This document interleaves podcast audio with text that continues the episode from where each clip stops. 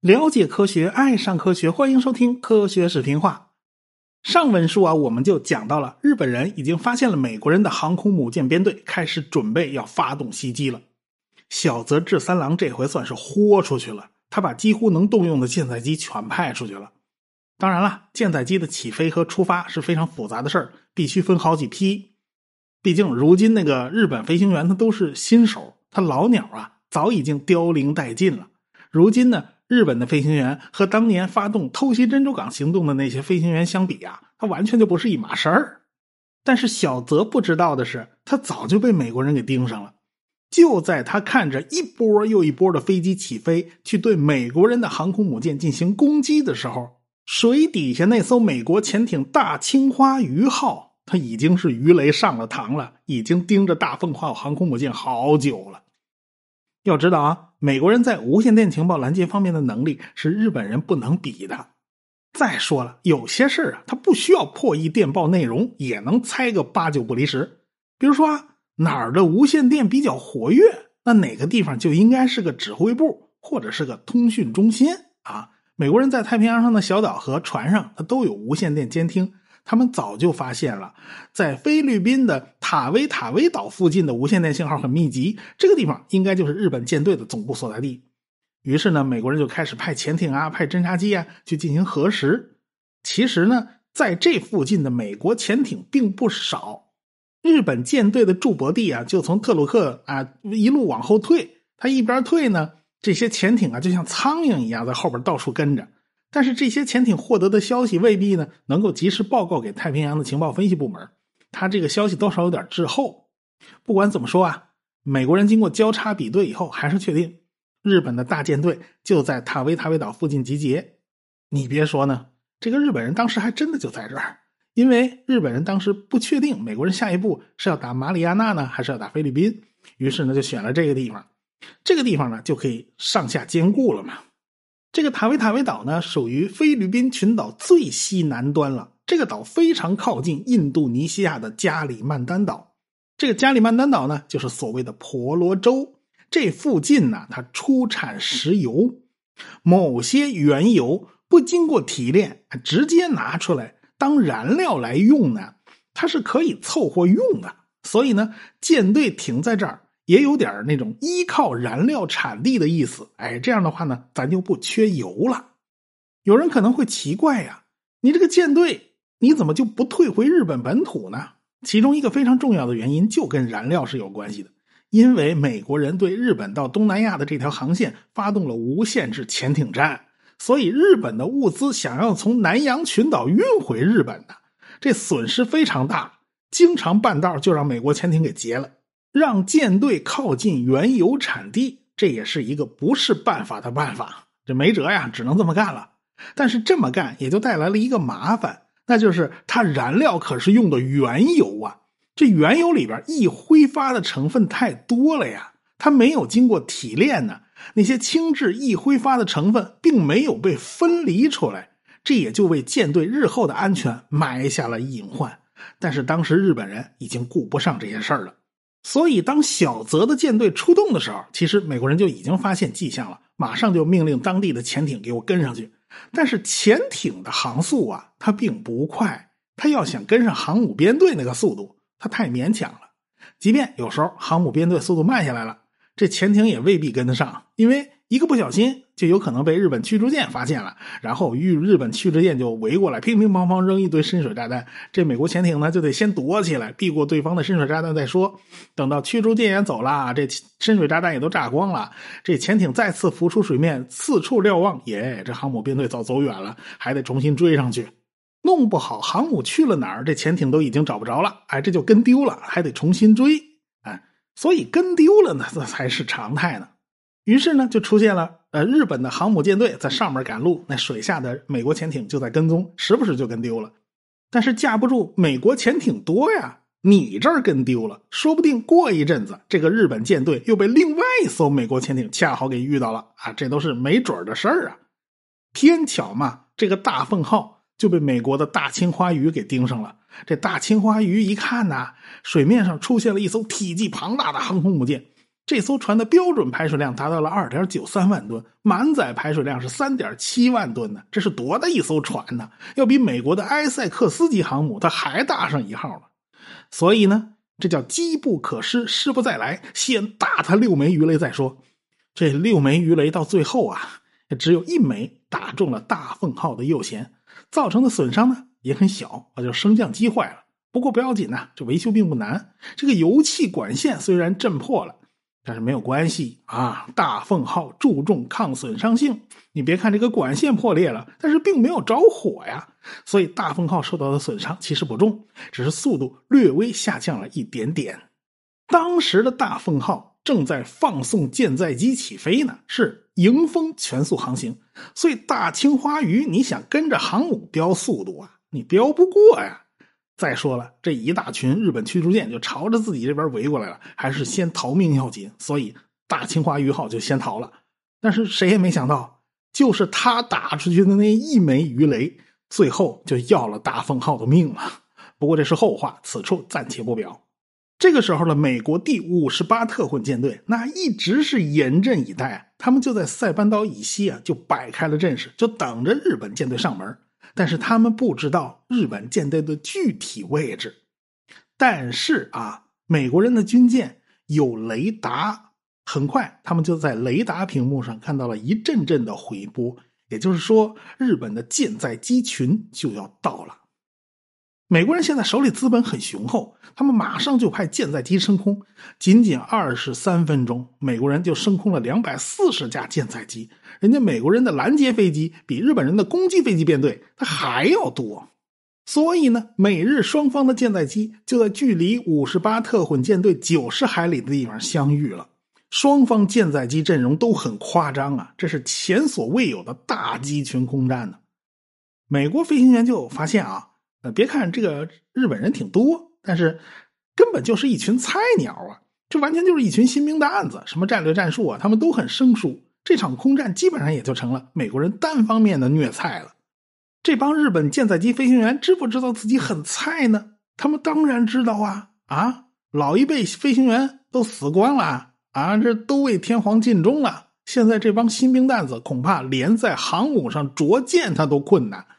本来呢，他们还想的挺好啊，是在塔维塔维岛附近做几天训练，哪怕训练两个礼拜啊，那个成效也是显著的，也比现在这状态好多了。可惜塔维塔维岛附近的海域根本没什么训练条件，所以这段时间全荒废了。现在被人家打成这样，还有什么脸面回去啊？死了算了，他们真就死了。说白了。美国人技术好，飞机先进，还有雷达指挥操作，而且经验丰富，飞机数量也多，人家是占尽了优势。现在日本已经是全方位劣势了，这不是靠拼命就能挽回的。当然了，还是有几架日本的舰载机冲破了重重障碍，突击到了美国航母防御圈的内层了。迎接日本舰载机的是多层次配置的高炮网络，日本飞行员就觉得。这个美国的高射炮打的这么准呐，这个火网这么绵密呀？废话，这都是有炮瞄雷达指挥的，比你这个手啊和人眼睛要精确多了。而且呢，现在美国航母的高射炮都采用了近炸引信，这炮弹飞到日本飞机附近，它就能自动爆炸。你想凭着侥幸心理，以为这个炮弹没有直接命中你，就能从耳朵边上溜过去？嘿嘿，那是你想多了啊！四十分钟以后。小泽的第二攻击波就到了，这一波呢是一百二十八架舰载机，美国人的拦截飞机马上冲上去，就把日本飞机给团团围住了。战场是异常激烈，日本飞机是一架一架的被打下来，美国飞行员甚至在无线电里边兴奋的直喊呐：“这简直就是一场烈火机大赛呀！”从此啊，这马里亚纳大海战又被称为马里亚纳火鸡大猎杀。这也是历史上规模最大的一次航母舰载机大战。当然了，日本人还是给美国人造成了一些损失，比如说胡风号航空母舰和邦克山号航空母舰也都受了伤啊。但是这点伤实在太轻了，相比日本飞机的那个惨重损失啊，它实在不算什么。等到日本人的第三攻击波出发了，他们来了个武装大游行，啥意思？就是他们根本就没找着美国航母在哪儿，转了一圈只能打道回府了。那第四攻击波呢，居然和第三攻击波的机群也一样，也没找着美国航母。按照计划呢，这两批飞机是要飞到罗塔岛和关岛上去降落的，这不是小泽治三郎事先盘算好的精密计划吗？这巧不巧，这路上刚好发现了美国的第二特混大队。对着已经受伤的这个黄蜂号和邦克山号，这些日本飞机又发起了进攻，但是依然没有能够打沉这两艘船。其实损失都很小了，但是日本那舰载机呢又被美国人打掉了不少。剩下的飞机，即便是飞到了罗塔岛和关岛降落，也被美国人击毁在了地面上。反正就没什么活路了。最终，这些飞行员里面只有极少数能飞回自己的航空母舰，大多数人都没回去。最终啊，这些飞行员啊。歪歪斜斜的开着舰载机回去的时候，一看，哎呀，不得了了！下边祥鹤号上已经燃起熊熊大火了。哎呀，这到底是怎么回事啊？原来啊，有一艘美国潜艇叫吉奇号，已经追踪日本舰队好几天了。但是这艘潜艇吧，它总是找不到发起进攻的机会。就在六月十九号中午，这个吉奇号升起潜望镜，一眼就看到祥鹤号了。哎呀，你瞧运气这个好啊！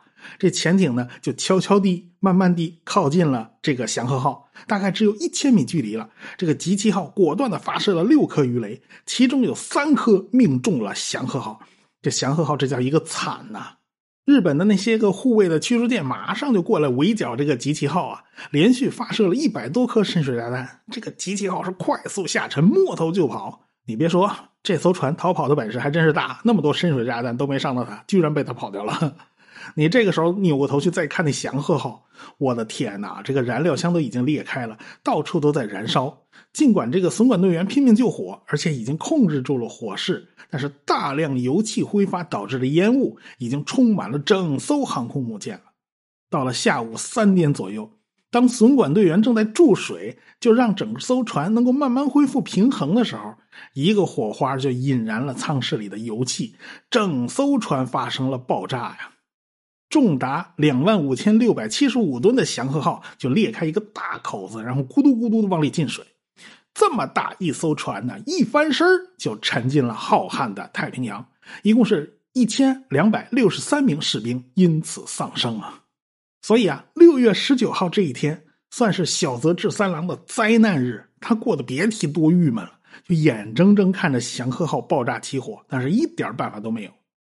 这一天呢，他舰载机方面也损失惨重啊！他出动了三百二十六架舰载机，被人家美国人打掉了二百二十架，还有一些呢是因为操作失误而损失。搜索的四十五架巡逻机，有二十二架没有返航。至于战果呢，据返回来的飞行员说，打掉了美国人的四到五艘航空母舰啊！这帮飞行员说了，美国人的那个航母啊，被打成那样了啊，他没有理由不沉。啊，我们都给他算成沉了啊！要不说日本海军这个臭毛病是一辈子改不了了。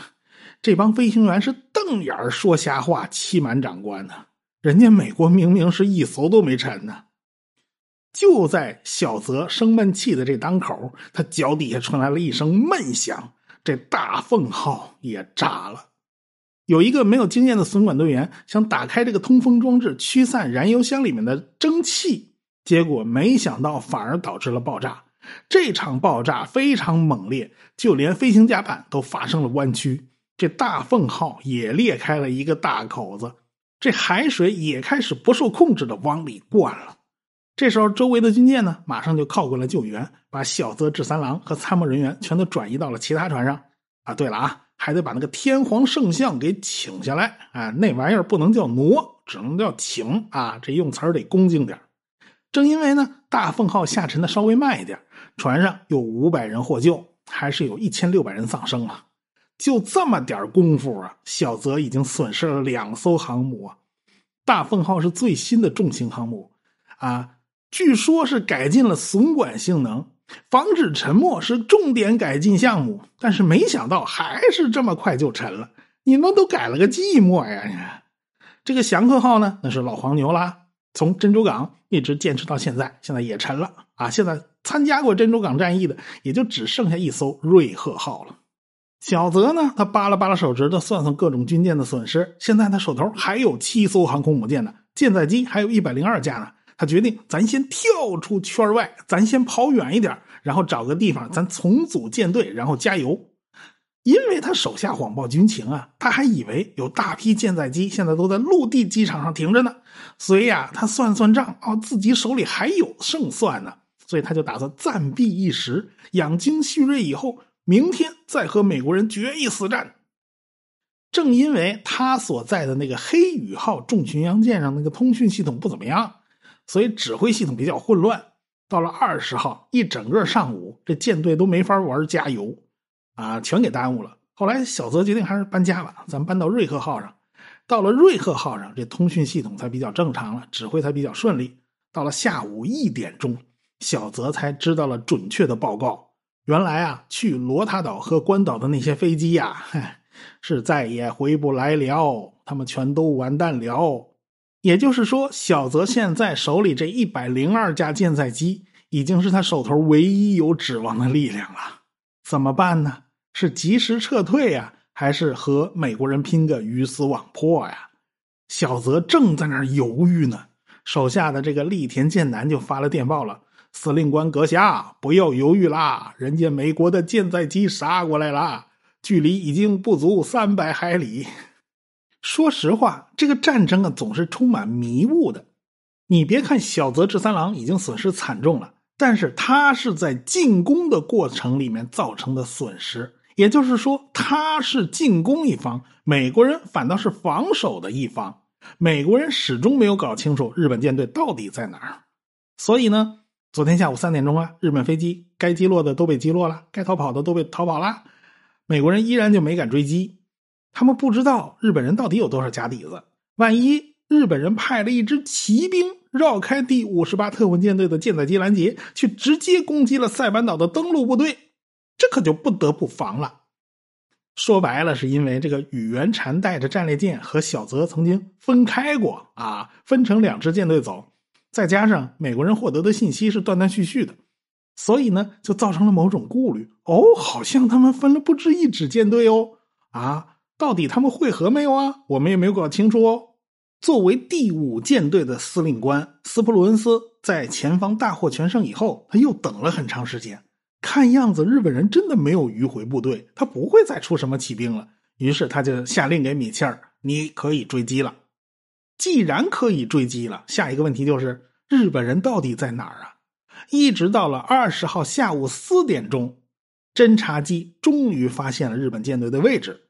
现在就轮到米切尔左右为难了，因为双方相距接近五百一十公里，舰载机起飞，然后编队再飞过去，起码一个钟头以上。你还得分几批，一批一批的过去，这时间会拉得更长。等到双方大打出手，然后舰载机再回来，恐怕都要晚上了。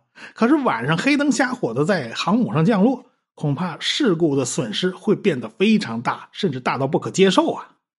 但是转念一想，你现在不去收拾日本人，你等到明天白天再去攻击他们，他们早就不知道跑哪儿去了。不行，还得马上起飞去攻击日本人的航母舰队，过了这村就没这店儿了。美国人是说干就干呢。第五十八特混舰队除了第四特混编队之外，其他三个编队全部转向迎风航行，在十分钟之内就起飞了八十五架战斗机、七十七架俯冲轰炸机、五十四架鱼雷机，在两千五百米高度编好队形，直奔着日本舰队就杀过来了。就在下午六点二十三分，飞机就发现了日本人的一条游船。过了七分钟以后，就发现了附近的日本舰队主力。这小泽治三郎也看见他们来了，马上派了七十五架战斗机升空拦截。但是美国人不但在数量上占了优势，他们在飞行员的素质上也是占了优势的。很快就把日本人打得落花流水。仅仅用了二十分钟时间，他们就击沉了飞鹰号航空母舰，还有两艘游船，同时击伤了瑞鹤号、千代田号、隼鹰号三艘航母，以及真名号和摩耶号两艘重巡。日本人损失是非常大呀。眼看着天色晚了啊，美国人该扔的都扔完了啊，开始返航了。美国人就这么摸黑回到了自己的舰队上空，但是他们在夜色之下只看到下边有船划出的一道道白色浪花，但是他们分不清哪艘船是航空母舰呢？哪艘船是驱逐舰呢？眼看着飞机就快没油了，这油量表都闪了红灯了。飞行员就用无线电赶紧呼叫航空母舰，让航空母舰开灯指引他们降落。但是这时候，指挥官米切尔他也在犹豫啊，到底开不开灯啊？如果不开灯，这批宝贵的飞行员难道就在海面上的迫降吗？这一迫降得损失多少人员呢？这个损失是承担不起的呀。可是如果在夜里面开大灯，万一附近有日本潜艇怎么办？如果有日本潜艇，他把你航母打沉了，你又怎么办？到底怎么取舍呢？米切尔犹豫了一分钟，最后下令把所有航空母舰的大灯全打开，迎接舰载机降落。这舰载机啊，都等不及了呀！一架一架的就紧张有序的开始降落了。有些飞机实在是没有油了，而且它等不及了，就只能迫降在水面。最后有八十架飞机是降落的时候损失了。要知道啊，整个战斗损失也才二十架，这降落造成的损失是战斗损失的四倍。而且呢，这还前前后后花了一个多小时时间，才让这些个舰载机全部降落下来。最后，米切尔下令。啊，这个航母继续去追击日本舰队，留下驱逐舰和其他军舰去救这个落水的飞行员和机组人员。有超过一半的落水人员呢是被救起来的。出发的时候呢，连带飞行员带机组人员一共是四百零一人，现在呢损失了四十九人，占比呢大概是百分之十二左右。这个损失还是不小的哟。尽管呢，米切尔下令追击。但是为了便于搭救这些落水的飞行员呢，这航母的速度也不快，它只有十六节。以这个速度，你想追日本人呢，呃，是追不上的。所以这场海战呢，实质上就是 game over 了。至此，这场航母之间最大规模的海上大战就此落下了帷幕。尽管呢，航母之间的大战已经结束了，但是塞班岛上的战争还没完呢。我们。下回再说。科学声音。